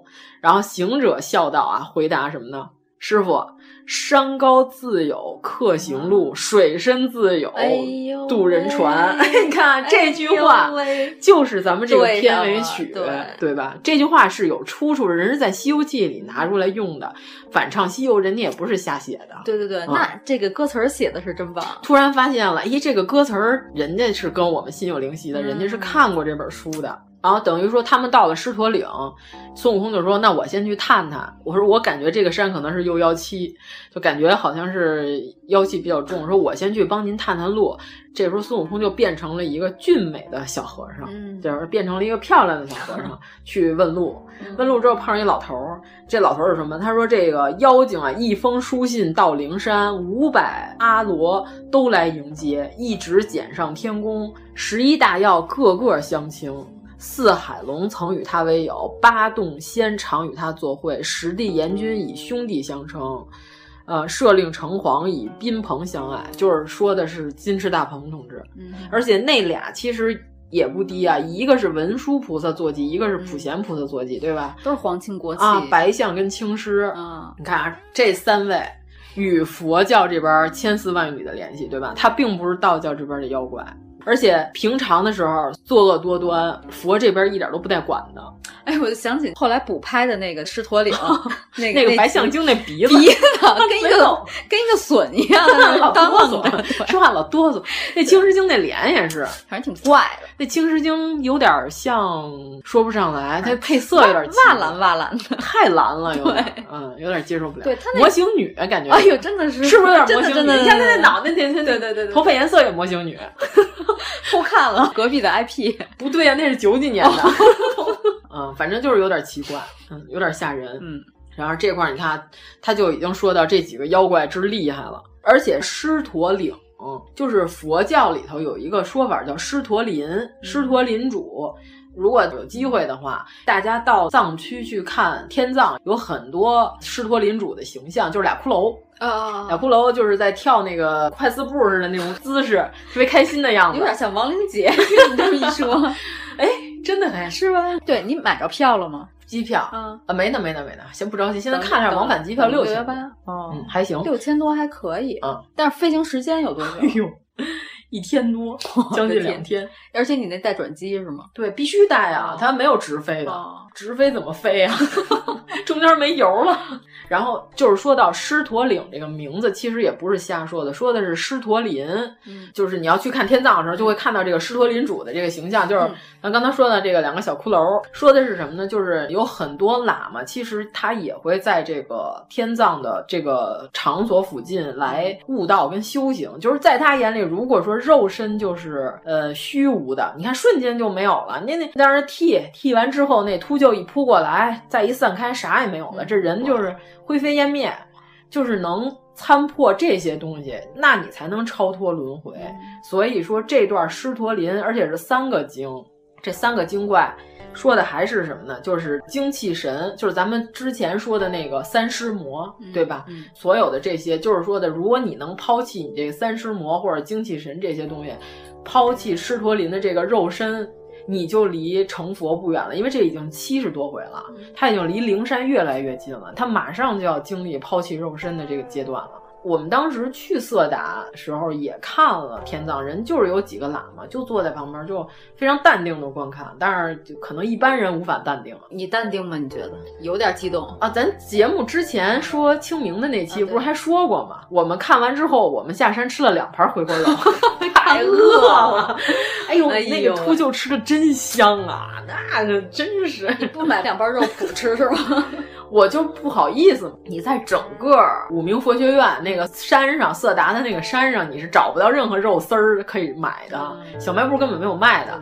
他们那儿那包子是土豆馅儿的，你知道吗？我到至今为止，我都深深的记得这个猎奇的馅儿。他把那土豆就蒸的特别软，熟熟的、透透的，包在包子馅儿里，再上锅蒸。哎，土豆流沙包吃过吗？我只能在色达这地儿吃过。那搁盐了吗？有咸盐味儿，但是很怪。我吃了一天土豆流沙包，吃了一天的素面之后，第三天的时候，我真的看完那个天葬，我真的不行了。我确实，我也有点想吃肉。我这业障太深，不好意思。哎，我咱们那天那节目不也说了，像我们这种是吧？看完天葬竟然看饿，还想吃肉的人，是不是我们其实距离超脱也就不远了？酒肉穿肠过，嗯，因为藏区我也去过不少次了。去的那些地儿都有点奇怪嘛，最近都没去吧？啊，最近没有了。然后就是我们第一次去的时候，我们是包了个车，那司机就是经常跑那趟线儿。他沿途的时候给我们带到一个本地人，就是藏民吃牛杂的地方，牛杂汤。他是还拿青稞蒸了那种饼子，就是有点像河南那边不是泡那个。烙饼啊，但是他们那边是搁那个青稞蒸的那个，就是那牛杂，哟，牛杂汤好香啊，牦牛的牛杂汤。哎呦，我觉得牦牛膻味儿更重。哎，没有，我吃了两回，我都觉得还行。其实是这样，就是盐碱地高原，越往上走的肉质是越不膻的，就只要这个地儿是盐碱地。它那个羊肉啊、牛肉啊，膻味儿特别小。因为我上次去青海的时候，我们去一个藏族的住宿，嗯，然后他们的早餐是忘了是羊奶还是牦牛奶，反正就是特别重那个味儿，真的受不了。你那奶是上面黄色的吗？没有没有没有没有，就是看着是普通的奶，但是那个味儿真的是哦。我们我们那个奶看着就不普通，就上来那奶上，哎，西棒子面粥你见过吗？哎呦，那奶是那色儿的，黄的，哇，就是牛油牛油，其实是从牛奶。里提出来的呀，那玩意儿就是跟牛油一个色儿，这玩意儿喝到肚子里，我的妈呀，这一天这热量，我跟你说吧，你跟佟湘玉吃了千年人参一样，脑袋上插着十根簪子，新的一天迎接新的朝阳，都这样了，特别吓人。然后我们在吃那个牛杂的时候，他上来我们旁边那桌还有牦牛肉，嗯，那藏民好有意思啊，他直接掏出他那个转轮，嗯嗯。他对着那个饭念经，哇！他在超度那个牛，他超度完了之后，亲自超度，亲自吃。对对对，他因为你而要死掉了，他是非常平等的一个概念，就是我死了，我也会被秃鹫吃掉啊，然后我也会进入这个轮回啊。哎呀，人家真公平。对，然后我也要感谢你变成了吃的，然后被我吃，然后我们就看，哟，这有点意思，不像咱们只许别人死，不许自己亡。对呀，所以我都说了，网上那些中二的言论，什么如果地球要和谐发展，人类还是灭绝就好了。底下就评论，请您以身作则，是吧？你先死一个，我看。真是就这种和灭霸一样的这种垃圾人，我跟你说，就说一些垃圾话，真让人受不了。我们是怎么就跳到了这个话题啊？狮驼林，哎呀，我的妈，进行不下去了。对。然后，所以说这个三个妖精代表了精气神，对吧？而且它是什么吃人的妖精？说白了，还是要让你抛弃肉身。这时候唐僧就是真的是离成佛嘛不远了。这时候孙悟空不是说那我就变成小妖精，我到山上去探访探访，嗯、对吧？他碰到了小钻风同志，他还说我是总钻风，我是你的领导。然后结果这哎呀，这首长刚来的，哎，新领导没见过，不好意思，还赶紧打招呼。这个非常官场是吧？非常明朝官场。所以就是有人猜测写《西游记》的人，这位同志必然是在明朝当过官的，这个行为和如今的官场并没有任何本质上的不同。所以说，我觉得我们进步的只是一些生产技术、生产产工具，对、嗯、精神上并没有任何升华，还差不多是这样。是的，嗯，外国也一样，我不信他们碰上大领导，他们不那样。印度腐败多严重啊，对吧？咱们国家是什么呢？咱们国家以前，咱们国家现在没有了。把这句先说上啊。以前个别这个腐败现象。但是你花钱它真好使啊！印度是什么？你花完钱不见得好使，连个水花都没有，声儿都没听见。你花完之后没了，这事儿没办成。这么看，还是我国比较讲究诚信。对啊，这是一种潜规则，对吧？然后这孙悟空他也很聪明，他把这些小妖都招在身边。他说。我来问问你们啊，这个其实他是想了解这几个山上真正这大妖怪的技能，所以他就说我是新来的小领导，把你们所有这些钻风都给我叫来，然后一堆小钻风都在底下坐着，发出了嗡嗡的声音，一堆小苍蝇，然后一堆小钻风过来之后，孙悟空就说。说我呀，我听说了啊，唐僧师徒四人可要来到咱们这个山上了。听说这个孙悟空啊，他会变化，就据说他就要变成巡山小妖怪。嗯，变成钻风之后呢，我就认不出来了。说你们这几个钻风，你们都给我说说，咱们这大王都有啥技能？你们要是说不对，你就是假钻风；你要是说对了，你就是真钻风。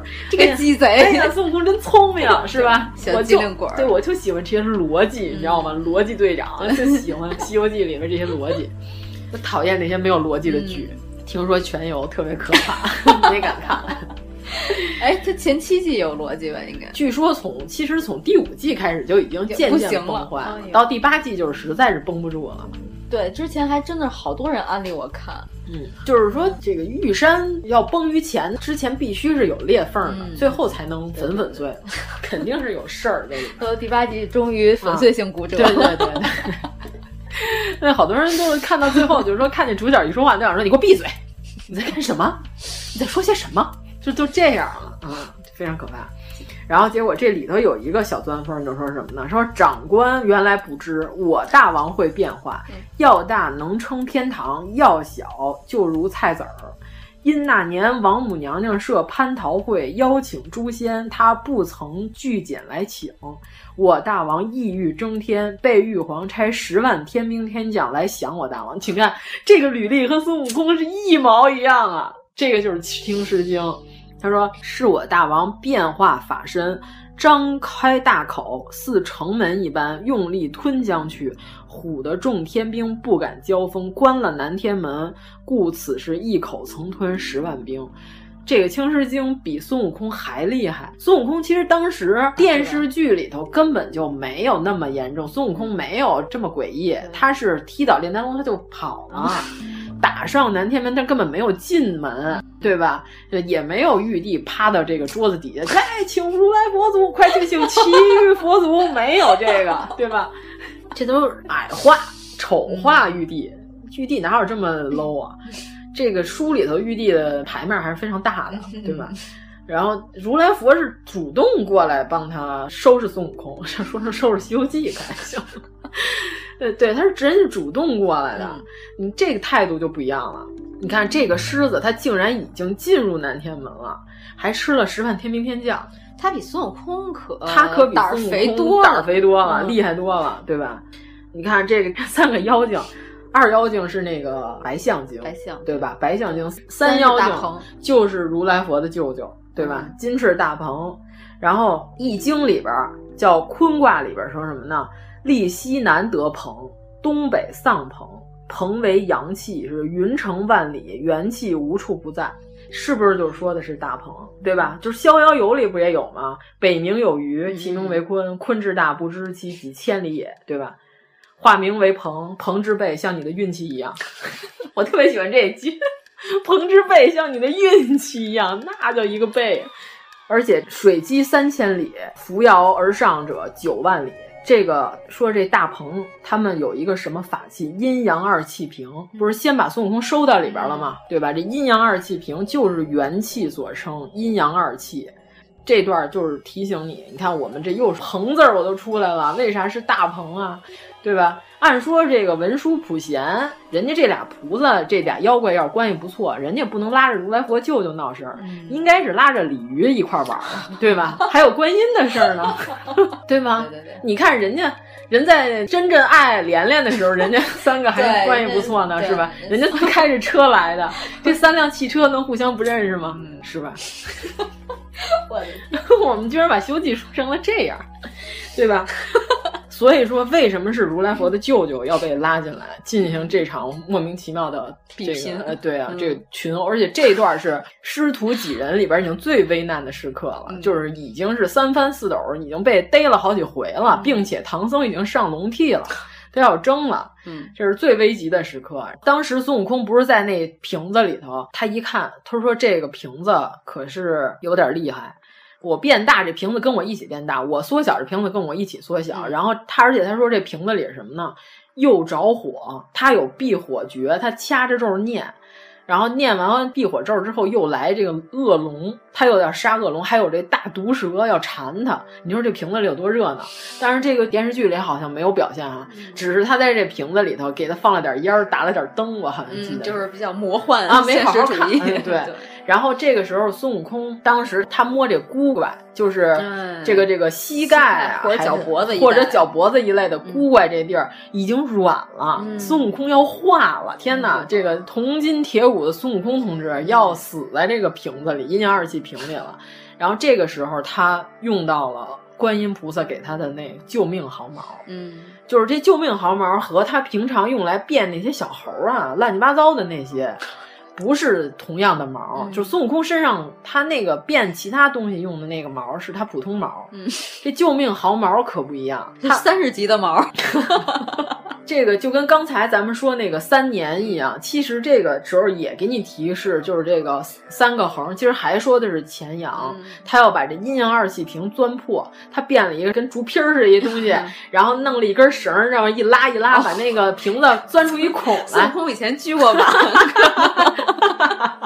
孙悟空不光会踩缝纫机，给自己缝了虎皮裙儿，然后逛过夜总会，会砍价，人际关系不错，还会锯瓦。还是整个团队的 leader，哎，一直进行心灵鸡汤的灌输。哎呀，孙悟空真是绝了，人带带不动了，这个队伍真是带的身心疲惫。跟你说，就跟今天我们那队 出的那你几款们那叠猫猫那队，对，然后带这队伍，这个时候才说到这三根救命毫毛，然后也是提示这个钱嘛，嗯，钱，你看这八卦里的乾坤的钱怎么写，就是三个横。嗯那天咱们朋友圈有一个人，他说在街上看见一个纹身，那个人身上纹了一个，我忘了他是前坎艮震巽离坤兑、嗯纹的是哪个了，然后纹在胳膊上还挺有意思，是一老外。然后我还说呢，我说那证明他是兄弟八个，还剩下还有七个，哎呀，合起来凑成了一张藏宝图。然后就是孙悟空这时候就用救命毫毛把自己给弄出去了啊！就是为什么说这段其实也是跟炼丹有关系，就是因为还是这性命归旨。他说什么？故神百炼而愈灵，金百炼而愈精，这不拉不拉一堆啊。后面有什么？万顷冰湖照世界，大如粟米，少焉神光满穴，阳焰腾空，则内窍达于外窍。外达窍九，而九窍之中，窍窍皆有神光也。说这段什么意思吧？咱说啊，他被收到这个阴阳二气瓶里头了。这瓶子，孙悟空刚进去的时候，哎，这瓶子里好冰凉，这有什么的？我能在这里待个万半年的都没事，这不就在这里待着吗？又阴凉，然后又舒适，我又不用吃香和辣。他一说话，说出声音来了，这瓶子就开始喷火。他不知道这瓶子的关键就是，如果这瓶子为啥能收人，就是我要收个椅子，收个桌子，收个啥进去。就死物他不说话。凡是收人进去的时候，人必然要喊救命嘛，或者他会发出声响。只要人一说话，这瓶子就开始喷火。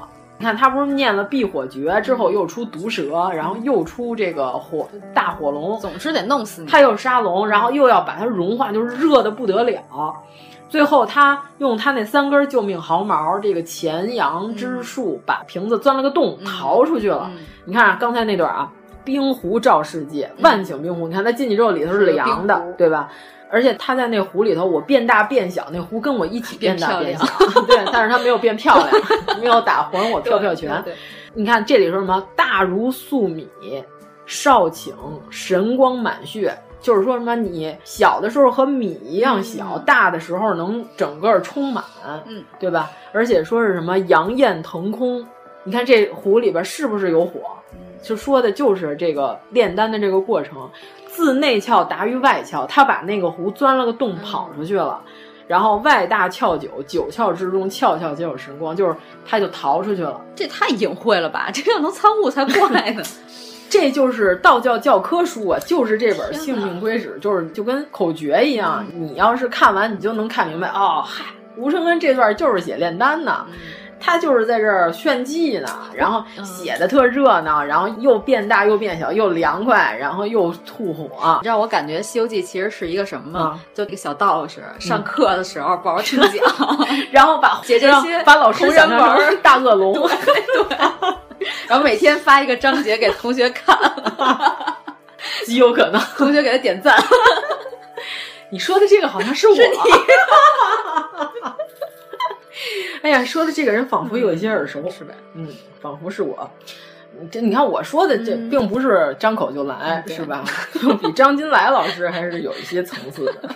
然后这个时候孙悟空就又回来了，因为他师傅被逮走了嘛，他就又要打这个妖怪。然后这个时候，这个青狮精又与他缠斗了一番之后，不是把孙悟空吞到肚子里了吗？然后孙悟空就说：“我就在你肚子里，我就不出去了。”青狮精就说：“你从我肚子里出来吧，我求求你了。”然后他说：“那你就得把我们师徒四人送走，就我们平安的送到家，把我们送出你们这个布满妖怪的这个山。”然后星师兄就先开始还说：“那我就趁着他爬到我嘴的时候，我一咬，我给他咬死。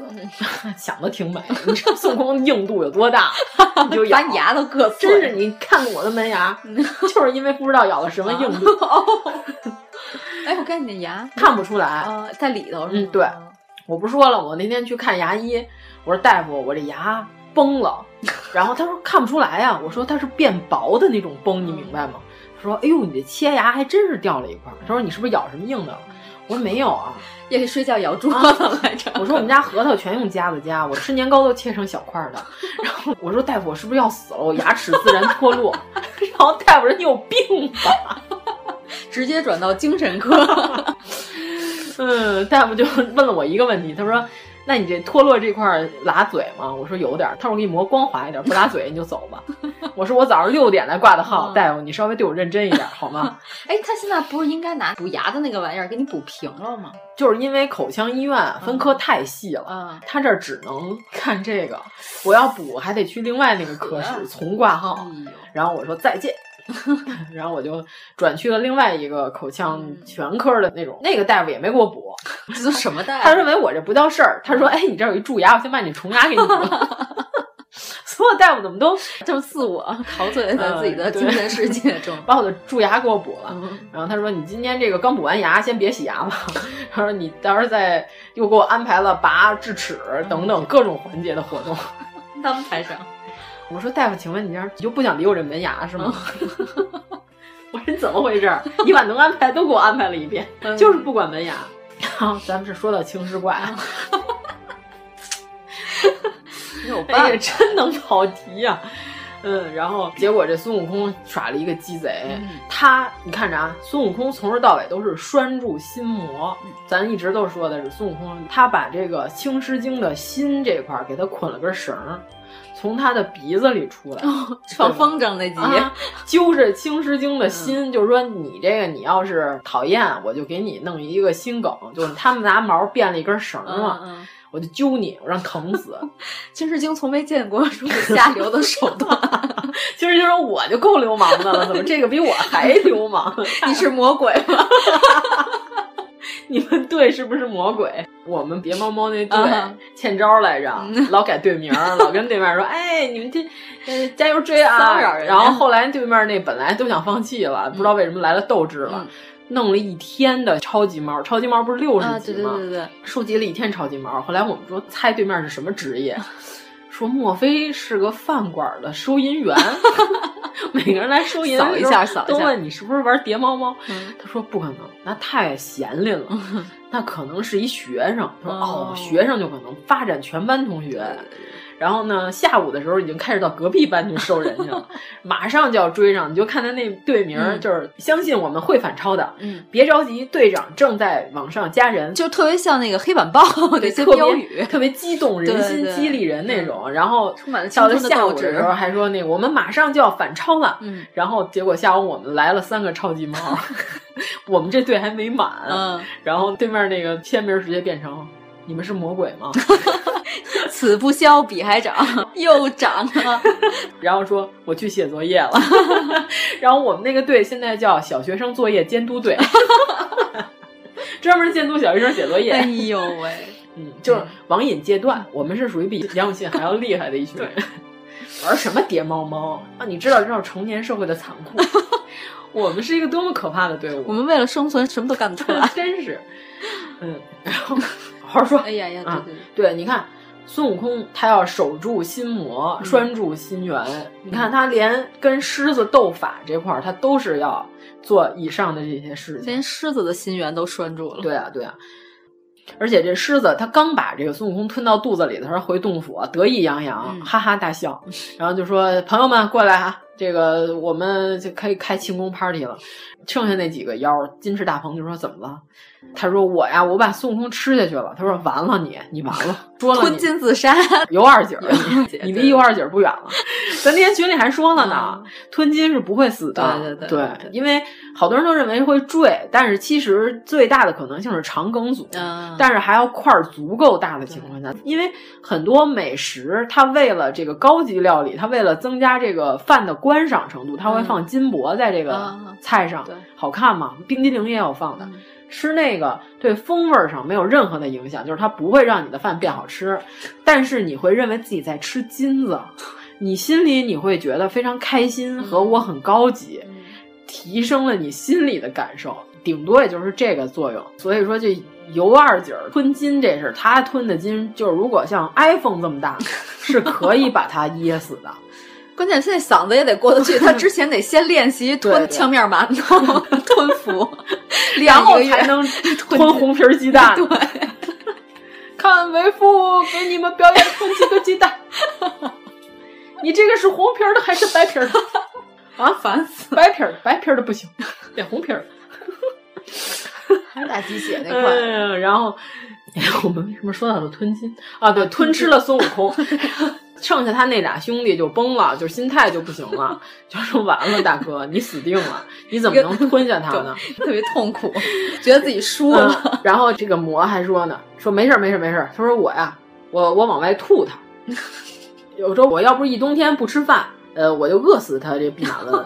后来这个孙悟空就在他肚子里，他吐半天吐不出来嘛。他说我就饿死孙悟空。孙悟空说：“我饿不死啊，我在你肚子里，我就玩狮子杂碎汤这块呢，对吧？我就把你的心肝脾肺肾全吃一把，我拿下来，对吧？我给你咬成胃溃疡。说我吃杂碎啊，三叉骨上好支锅，就是三叉骨这个位置，他为什么要说三叉骨上好支锅？我在你这个肚子里，我要吃你的狮子杂碎。”这个三叉骨是天地人通天地人在炼丹上的一个重要的这一个位置路口。道教就是有个学名，管这个地儿叫三岔口，就是人身上有什么各种穴位，什么百会啊，你就看金庸那书里头，不是全都是吗？一摁就发冒烟儿，就根本不可能的事，人怎么会冒烟呢？可能是中医除湿气，艾灸呢，除了火化，没有任何方法可以除湿气。对。这个三岔口是说什么？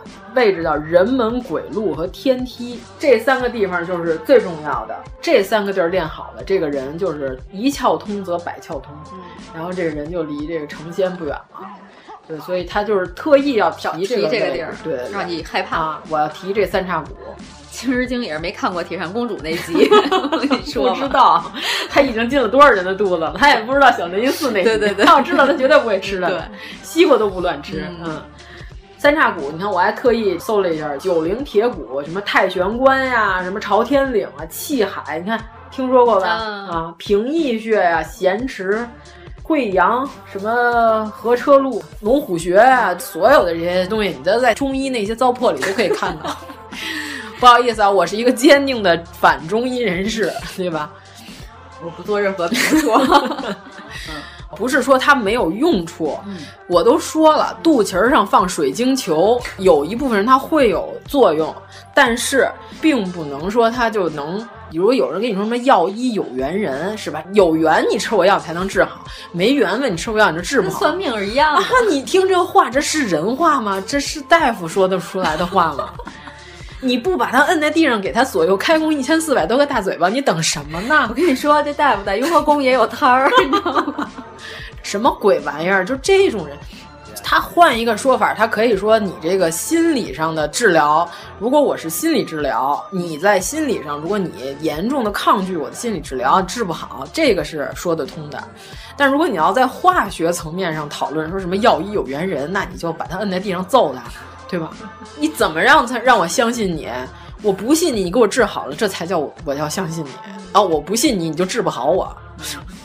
就是随便说一下 糟粕。说到三叉骨这事儿，咱就说到这个孙悟空，然后这会儿就是从青狮精肚子里跑出去了，后边又有这个八戒又被白象精卷走了，孙悟空又去救他。这段有一段特别有意思是什么呢？孙悟空。很奇怪的，在这种危急时刻，你想紧急时刻，你师弟被妖精抓住了，你要救他的时候，孙悟空突然想，哎，这个猪平常有没有藏私房钱呢？啊，他突然要套猪私房钱的 这个话，像叠猫猫发现他的小号一样，然后他就问这个猪，这个原话里就说什么呢？说。孙悟空啊，他套话这个，他又使出了他这心理招数。他说他变成了一个勾魂的这个判官。嗯，他说我这勾魂锁我要上来了啊，要套你脖了啊，套你的脖子，你就得跟我走了。然后这猪就说不行不行不行，我奉命我们要去西天取经的，你不能套我。而且我师兄特别厉害，他明天就来救我来了。救完我之后，我就死不了了。嗯、这个勾魂鬼说：“那不可能，我这本上记着你呢。今天是你的名额呀，阎王让你三更死，谁能留你到五经啊？”嗯、猪就说：“那你能不能晚一天勾我？”鬼说：“那你有什么好处啊？”就孙悟空变这个，然后就说：“你有没有钱呀？”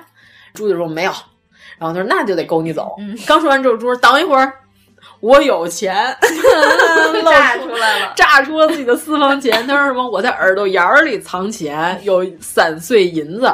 这个银子数啊，还他还特详细的。他说：“可怜可怜，我自做了和尚到如今，有些善信的人家斋僧，见我时长大，趁钱比他们略多些。我拿了攒在这里，零零碎碎五钱银子。”因不好收拾，前者到城中找了一个银匠兼在一处，他又没天理，偷了我几分，现在只剩四钱六分的一块银子，你拿去了吧。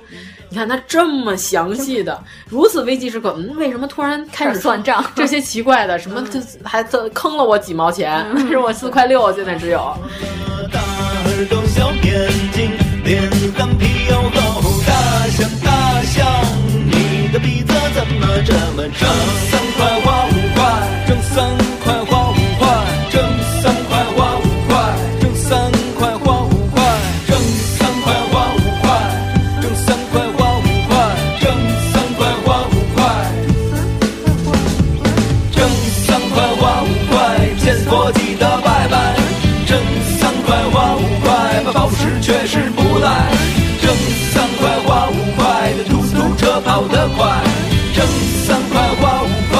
生活十分自在。这段如果说它没有意义，它写的是废笔，《西游记》还能称为四大名著吗？这应该又是一个密室逃脱里的密码，嗯、可不密码吗？对吧？这说的是什么呢？就是耳朵是坎卦，坎中有阳，就自然藏于其中。你看这个孙悟空的金箍棒也是藏在耳朵里，对吧？也是为金。这个银子它也是金属嘛，它也是为金。而且这个四十六分儿十六分儿就是这数学，不好意思啊，四十六分儿就是什么呢？就是三十加十六，对吧？四十六，三十是为一称。咱刚前面说陈家庄一秤金，还有这十六分是什么呢？金丹十六两。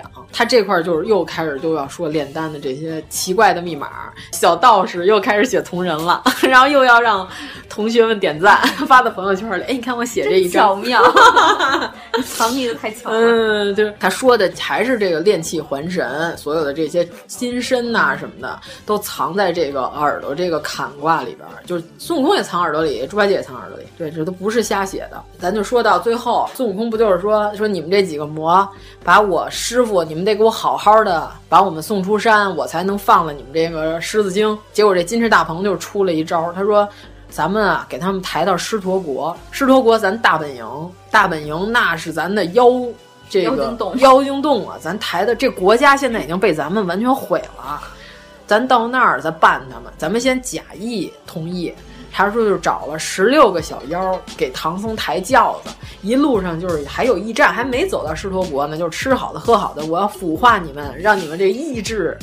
薄弱啊，让你们松懈警惕性，然后到了狮驼国，就是沿途齐齐整整一日三餐，良宵一宿，什么好处安身啊，好开心啊。然后到了狮驼国，恐怖的啊，这个狮驼国的这个风景描写，我给大家念一下啊：团团簇簇妖魔怪，四门都是狼精灵，斑斓老虎为都管，白面熊彪做董兵。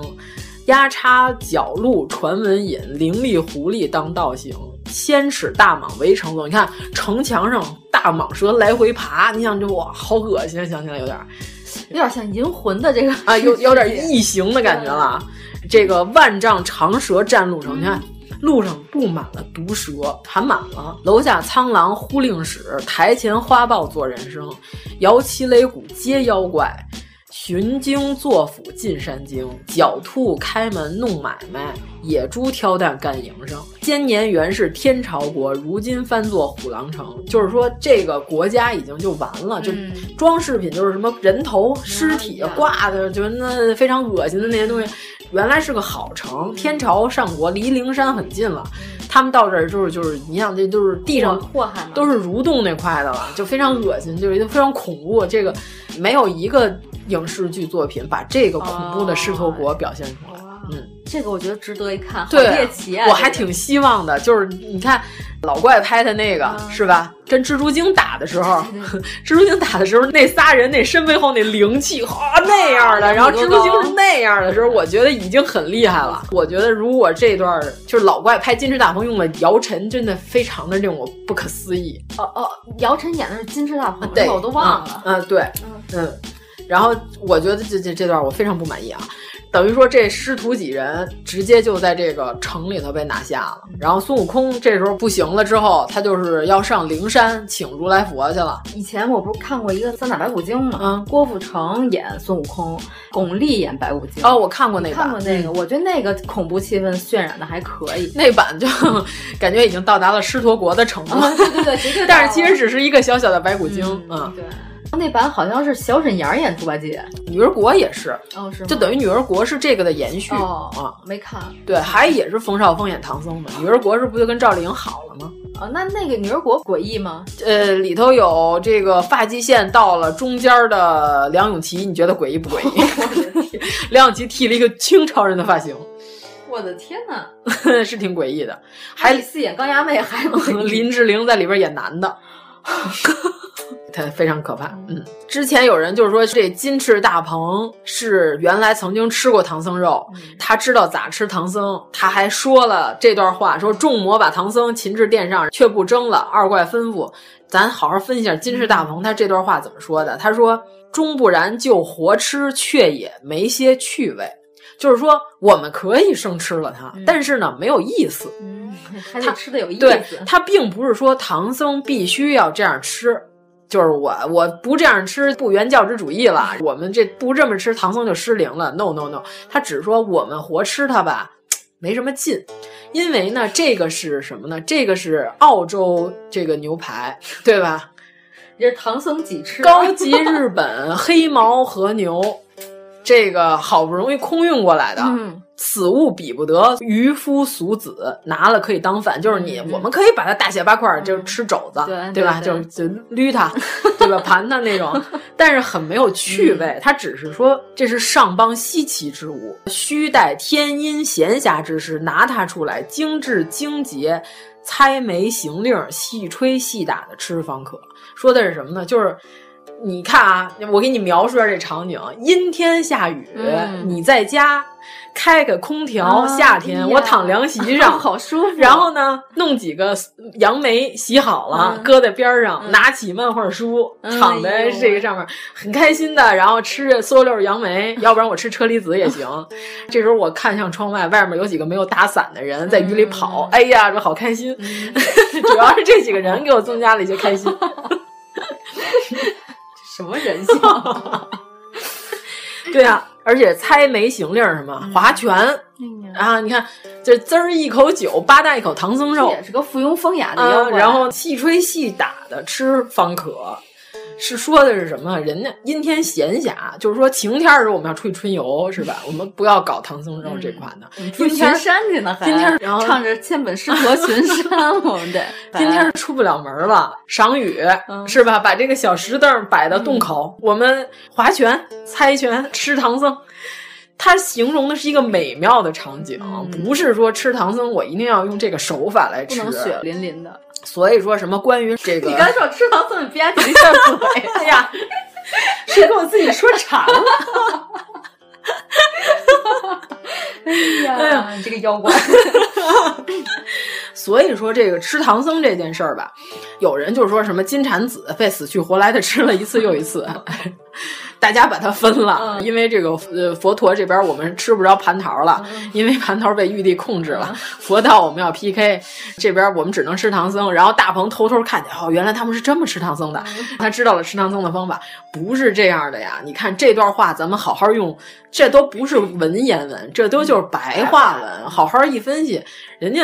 金翅大鹏说的不是这个意思，人家说的就是这么好的肉，咱别糟践了，可以把它切块，土豆炖牛肉是吧？咱那咔咔给它整了，但是这这太瑞典了，这个味儿我不大受得了。我们要搞那个南方那块的，是吧？哎、精致，最最好请几个伴奏在旁边，给我们留留搞一点小菜丝丝 那种、啊。最好是要旁边有这个伴乐，是吧？伴舞，然后我们这个猜着拳，想起来啊，这样。这样吃很有趣味，就像你在日本找艺妓姐姐那字一样。对啊，这我们用艺妓姐姐来伴舞吃饭，然后大家那儿猜拳，然后虽然我喝的是乌冬茶，乌龙茶，乌龙茶，我喝的是乌龙茶，乌冬茶可以。打虽然 我喝的是乌龙茶，有点恶心，听起来。嗯，别人喝的都是啤酒，只有我喝乌龙茶。嗯，突然显得我有点不太高级。哦，我喝了点酒，但是我喝一点我就不行了，我这个酒量实在是不太好。怕你喝多了给天朝上邦丢脸，开始撒酒疯在地上躺着，起来，点手摸看。对对对，你看这就说明了，人家金翅大鹏并不是在介绍吃唐僧的手法，人家是在表现美好的生活的向往，对吧？向往的生活，我要把这段特意说出来，破除网上那些迷信。呃，咱就说到这个孙悟空不是上灵山去找如来佛，嗯、如来佛就说管管你们家孩子。对，孙悟空就说：“你看这几个妖魔。”如来佛就说：“啊，那俩确实是那俩菩萨的汽车，我知道。然后这个大鹏与我也有一些渊源，嗯、因为我在修炼的过程中，我被孔雀吸到了肚子里。嗯我就是没从孔雀的肛门爬出来，因为我觉得这样污染我的金身。嗯、人原文是这么说的呀，他说：“我欲从他便门而出，嗯、恐污真身。”就是我觉得有点不太卫生啊。我呢就把孔雀的后背抛开，从他身上爬出来的。他说他我已经上了灵山，欲伤他命，就是你敢吃我，我弄你呗。所有的旁边那些诸佛劝解，就是说什么你从他身体里出来，相当于他是你的母亲一样。这圣母婊，咱随便这么一说，圣母婊其实是说你不要杀生嘛，伤孔雀如伤我母，故留他在灵山上，封他为佛母孔雀大明王菩萨。大鹏和这孔雀是一母所生，所以说大鹏就是他的舅舅，是这么个亲缘关系。我就受不了这种以德报怨，就应该，呃，以怨报怨。你抽我一嘴巴，我抽你仨嘴巴，赚你两个，是这种，就像《龙虎人丹》里边那老外抽宦官一样，踢死踢死他，对，踢死踢死他，摁那儿抽的大嘴巴，踢死他。嗯，金翅大鹏鸟是阳气，咱刚才不是说了吗？道教里头也说了，鹏是什么？还丹口诀里不是也还有吗？玄微妙诀无多言，只在眼前人不顾。内有金丹十六两，送在西南坤地上。谁知此物是还丹，只在泥丸宫里养。等于说金翅大鹏最后不是佛祖就只是把它收服了，收服之后也没有怪罪他。收服他，让四大部洲祭拜他。四大部洲祭的这些东西，你可以先吃。他说的是文殊菩萨、普贤菩萨，说的就是文火跟普火，说的就是温养。所以说这块儿也不宜杀生，就不杀这个大鹏鸟。所有人都供奉它的时候，也是温养，说的还是炼丹的一个状态。运气太好了，对对对对对，其实就是他就用这些字眼儿来提你，来点你。咱们这个就说完了，咱不是之前还说过要说一个三只小犀牛的事儿，这个就是《西游记》里没有拍过的。你这线埋的太长了。那说的就是三个小犀牛啊，这个也跟佛教有关系。九十一回跟九十二回，这是一个小回目的妖怪。说的就是金平府元夜关灯，玄英洞唐僧共撞。这个大概故事说的是什么呢？就是唐僧他们师徒一行人来到了一个地方，这个地儿叫金平府。大概剧情就是什么呢？就是唐僧他们来了之后说，哎，正好赶上元宵节，呃，我们要看看灯会。然后唐僧就很愉快，就出去看。看完之后呢，就看路边吧，然后有好几口大缸，然后有这个油。里边呢放的这个灯芯儿呢，有说是跟鸡蛋那么粗细的鸡子儿那么粗的灯芯儿，那么多大缸。他说每天我们这供奉的这些油，他说这些油啊三天就能烧完。唐僧说那怎么可能呢？这么多油哪能点三天？我看这甭说几个月了，我觉得点半年可能都点不完。金平府的这些人就说说您不知道，说我们这地儿啊，每年灯会的时候啊，佛祖佛陀都要来。我们这些油就是点给他的，点给他之后呢，剩下这些油呢，他们就顺势就给收走了。所以说，我们呢每年到了这个时候，我们晚上都回避，我们不能看佛祖的真身真身。但是呢，早上起来一看这油全没了，这证明就是圣诞老人来过，对吧？那不可能这一宿这灯就点完啊。所以呢，如果我们这一年每年都供这个灯啊，这一年我们都风调雨顺、国泰民安。我们要胆敢有一年不点这灯，就这今年就完了，风不调雨不顺，就是各种天灾就都来了。说唐长老，您看灯的时候啊，您看这差不多这时间。也快到了，这个我们回避一下子，一会儿这佛祖他们就要来了。然后唐僧就说：“我们这一路上我们逢佛必拜啊，说佛祖本人都要来的话，那我必须得拜一下子呀。”唐僧就是非常开心的站在了这个几个大缸旁边那最高处那桥上，等着这个妖怪，等着佛祖来。等了一会儿之后呢，就是一股风就一卷，这所有的油都卷没了，连着唐僧都一起给卷走了。结果孙悟空这会儿才知道他们遇到了妖怪，这就是属于捡破烂，在塑料袋里捡到一钻戒，你知道吗？对对对，捡回去之后一抖嘿，这里边怎么有一个唐僧，有一个和尚？你怎么回事？你唐僧就说我是东土大唐，先上来先报出自己的名号了，我东土大唐而来，我就是那个钻戒，二十四 K 金的然后。我不光东土大唐而来，然后我就是逢佛必拜，我听说有佛祖，我必拜客，然后我。你知道什么烂梗？人称必拜客。结果我拜完之后就被几位大王掳到这儿来了，说你们能不能把我放了？这几个大王说：“你觉得可能吗？” 大哥，你有点意思。我们知道你的名号，吃了你之后能长生不老。妖怪就给他摁这儿扣这儿了。孙悟空他们就要灭这几个妖怪嘛。灭这几个妖怪这个过程吧，也有点意思。这几个妖怪并不是孙悟空亲自去打的，他去天上请了几个天兵天将。他请的是完全全是玉帝这块的，哦、请的是几个星宿下来帮他灭的。所以说，咱们刚才说又说到佛道什么争斗，那你要这么说，玉帝怎么可能说派几个星宿，还有太白金星，对吧？长庚星一起领着这几个人过来帮你干这三个妖怪，这三个犀牛精呢？这就更不可能了。就孙悟空就先找他师傅嘛，找他师傅的路上的时候呢。然后这时候就看见四个人赶着三只羊，而且一边赶羊一边说：“开泰，开泰，三羊开泰。”然后孙悟空仔细一看是什么呢？是四只公曹。然后那公曹就是什么呢？你师傅宽了禅性，在金平府慈云寺贪欢，就是他得意忘形了，他又要看花灯，他又要上桥拜佛。就是越不让他干嘛，他越要干嘛。从头到尾，你看唐僧只要一想着我心性有一些欢乐，嗯，我心性有一些狂放，就是我只要心一乱就要出事儿。他说你师傅就是失了禅性了，他要关灯，就不让你外发链接，你就要外发。我的妈呀！啊，他就是说，所以太极痞生，乐极生悲，所以要被妖怪抓住。就是孙悟空去找他师傅的路上。他师傅的护法不是有吗？就是五方嘎地，然后对这个四只公曹就来告诉他了。告诉他之后呢，就是说你出事儿了。对对，你师傅为啥出事儿？是因为这个。说没事儿，你稳当的，你师傅有我们保着呢。你去找人过来，你去骂人去就行了。而且他这个洞关唐僧的这个洞叫什么呢？洞是玄英。金平府咱不是说吗？金就是肺，对吧？慈云寺。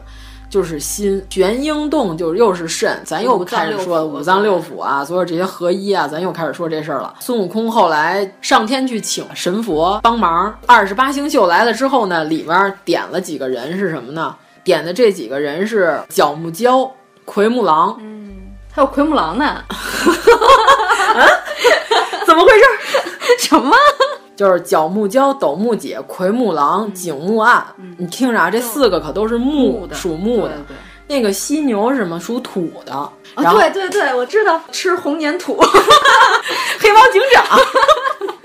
所以就是他要请的这几个星宿这个属性，这四个你看都是木属性的，五行上就是木克土，对吧？嗯、下来之后下海擒这几个犀牛，这块有一段写的特别有意思啊。他就说这个呃斗木姐跟奎木狼二星官驾云直向东北艮方而来，就是赶着妖怪而来了。二人在半空中寻看不见，直到夕阳大海，远见孙大圣在海上吆喝，就是说。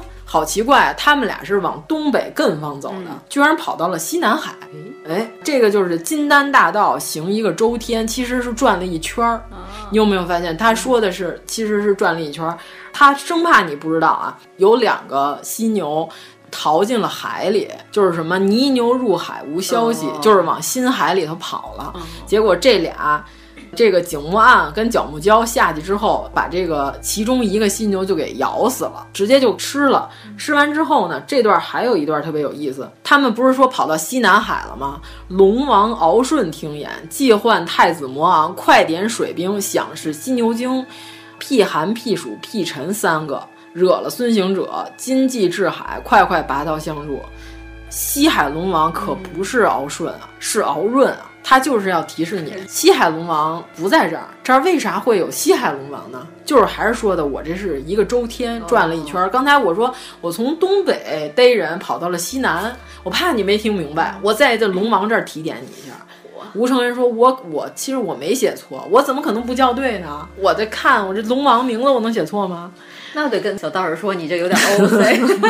”啊，这个时候就把这个四个犀牛、四个犀角，其中一个杀了嘛？不是，一个犀牛两个角，对吧？他说的是不是独角犀，是双角犀。其中有两个犀牛，他说将四只犀角拿上天去进贡玉帝，回撤圣旨。就是玉帝既然派我们来了，来杀这个犀牛来了，我们活干完了，我们得把这个人头带回去啊。这四个犀牛角，我们就带回去交接一下子了。还剩这两只呢，一只留在府堂正库，就是这金平府，这府堂搁在这儿了。跟以后的人说什么？以坐向后免征灯油之政，就是说我告诉你们，这根本不是真佛，这就是犀牛怪。你看见没有？这个就是我们当时砍下来它的脚，搁在这儿了。你们好好看看，你们以后可别封建迷信了啊，瞎拜这些奇怪的东西，别再争这灯油税了。然后呢，另外一只呢，交给了孙悟空，带一只献灵山佛祖。哦，对，因为毕竟他们仨是仗着你的名声，对吧？搞了这一事情，我们把这个犀牛角带到灵山去给佛祖。你也反省一下，你好好看看怎么回事。嗯嗯、而且这个金平府离灵山已经很近很近了。当时唐僧刚到这儿的时候说：“哎，请问一下，这个灵山西天佛国怎么走？”全国没有人知道。说啊，我们也不太知道。然后一听说唐僧是从东土大唐来的，还说：“哎呀，高僧啊，我们崇拜啊！嗯、你看。”灵山脚下的国家竟然就是信的稀里糊涂，就证明这个人的觉悟。他这块儿，你看他说的什么？你不能心性所乱，一乱你就要太极痞来，三阳开泰，对吧？太极痞来哦，太极痞来。对啊，嗯、好的事儿到头了，坏事儿也该到了。所以你要保守你自己的心，你要志志诚诚的知道哪块是你的方向，是吧？灵山才是你的路。你就不乱拜佛，拜了几个假神，拜了三个不靠谱的东西。嗯、我们还得要好好修炼自己的心性，因为前面还是讲的是肉体上的修炼，到这块儿的时候，我们已经开始这个上层次了。我们到心灵这一阶段，因为这已经九十多回目了，整个《西游记》马上就快要结束了，终于开始洗涤心灵。对对对对，就 马上就要洗涤一派了，对吧？对所以我们今天这说的就是破除了一些关于《西游记》是佛道之争的这个捉妖的这块的错误。好好给大家又说了一下金翅大鹏，他并不是知道怎么吃唐僧，他是玩风月那块的。嗯，对，这这些知识点，大家回去好好复习一下。能和宋徽宗玩到一起，感觉哎，他也是个雅痞，对、啊，他就是脑袋有点不太好看，要不然我就可以和他成为好朋友。确实头长得不太好，外形有点还是有点像魔形女，也是那边的，啊，都带毛的那块。啊，我们西游本来是想着再说一回目我们就终结了，嗯、但是严老师仿佛有点不太同意。这是我们的拳头产品，一拳超人啊！一拳超人还得要再说下去，就是下次我们还能接着说。但是呢，我相信我们还能找到新的点去、啊、去说这个。对对对，捉妖一二三说完了，嗯。嗯妖怪都说完了，还说什么呀？好像还忘了说红孩儿哦，牛魔王和铁扇公主，这不知道为什么又给他们吉祥三宝。我们我好像记着咱们之前说过，我们要说牛魔、红孩儿和铁扇，嗯啊，说的跟自己家街坊似的，说的特别亲切。我们下回可以是查缺补漏吧？对，咱们之前好像简单说过吧，我印象里，嗯、但是没有详细和好好的说。对，还可以再把。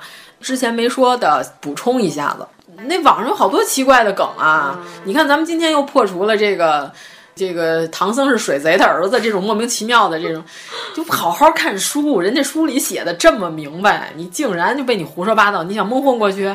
还是得思考一下。真是有人也看书看跑偏了，也有啊。他故意的，他故意把这段切过去，不告诉你，然后说一些猎奇的理论。你看，哦，《西游记》原来这样啊，什么玩意儿啊？就是。唐僧竟然是个私生子，你讨论这些东西有什么意义？你好好看看人间正道，是吧？是炼丹。呃，西游反正应该还有一回就说完了，看看下回我们说的进度。嗯、我表示不止，我感觉应该不止啊。如果说完了，我们是不是可以开始要说金瓶梅了？那我得先看一下，期待一下。对。看又开始画饼，我们看《金瓶梅》可能又跟别人看的不太一样。我觉得《金瓶梅》里那些这些描写其实一般，嗯，都是一些这个三流的描文学水平比较低档的诗歌 啊。但是他详细的那些官场啊、人场啊那些。交往啊，什么这些东西在写的？不是说《金瓶梅》就是一本《清明上河图》吗？说的就是相当于风物志。对啊，对，因为我还看过《金瓶梅》同人呢。天哪！哎，人家同人写的也是白话文啊，不是什么年代写的？就是最近吗？现代吗？呃，不是，就是有人也要展开。因为你看高鹗续写《红楼梦》，不就相当于一个同人吗？对，但是我觉得那个同人写的还可以，有点意思。嗯同人咱不能作为正文来讲嘛，对吧？原著党永远都是原著是最高的，其他都是垃圾，都是这种路子的。你反正我觉得西游反正还有一回，差不多就该完了。嗯嗯，哎，你现在这么一说，好多人就要哭晕在厕所了。什就为了这破玩意儿有什么可哭的？自己说自己说破玩意儿。我看一眼《西游》说了多少，我们还会创造出更多的、更好的破玩意儿。你期待吧，还是？哎，咱《西游》说了几回了？为了要秉承咱《西游》的这个特点，咱说的是炼丹的事儿，咱必须得是三六九啊，啊，对吧？啊，所以我得看看咱已经说了几回目了，就跟养鱼一样，养单不养双。你现在先别发誓了，您就再回头再决定吧。六哟，今天这说的是六七。呃，七，下回就是八了，那还就那完了，还得再凑两期，那成吧？咱九九归一，说九期西游，对吧？对吧？对吧？那太好了，西游居然还有两期的存活量。嗯，这就是看复联三，你以为叫大结局，还给你干出一个复联四来，哎呀，真可怕！成吧？那我下一期我再想想还能准备点啥？呃，对，咱争取不把下期说成大结局，到最后的时候，西游有一个圆满的结束。放心吧，就咱这效率，咱先把捉妖说完了，嗯，对吧？啊，这没说完呢，是吧？不是，这捉妖说完了呀，咱就说咱这个先把捉妖记这一二三说完了，上中下，对吧？大家心里有数。西游说完这个还剩两期，嗯，对，然后这两期你们催吧，你就看我什么时候想说吧。此前可以好好看看书嘛，对吧？咱们群里好多人都跟我反映，因为说了西游，他们去买了书。我跟你这么说，就没看完过。西游是这样，我咱们那会儿刚开始说的时候，我不就开始狂读吗？啊，冲击完了前五十回以后就放在那儿了。对啊，西游对你来说就是上半本嘛。所以说我们就是还有两回目，那就是凑一个最大的集数九。好，好，那先这样，谢谢大家。如果您喜欢我们的节目，请在微博和微信公众号搜索“一九八三毁三观”，给我们留言，告诉我们你的三观故事。唐僧取经西天还，一番阴谋归长安，期盼为地自为天，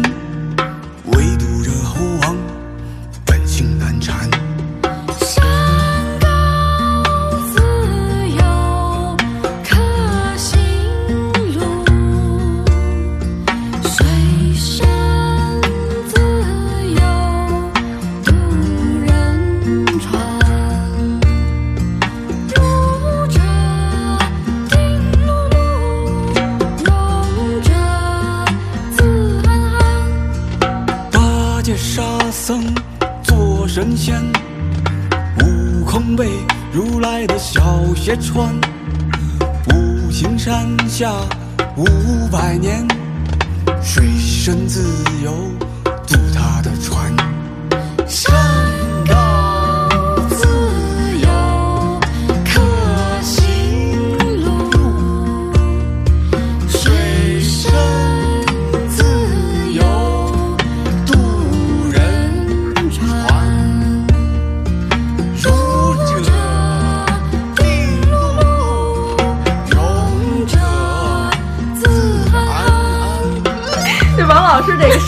说到现在都已跟马三立差不多了。哎呀，说节目呀，嗓子得吵点儿。今天大家吵上了，赶上我这嗓子呀，特别痛快。《西游记》也有彩蛋，我去！哎呀，悟空怒心拜师菩提仙，求得菩提解惑端，归隐花果山，画一石头了尘缘，不会计谋草算，莫融入步步生白莲。相逢处，飞到极限，静坐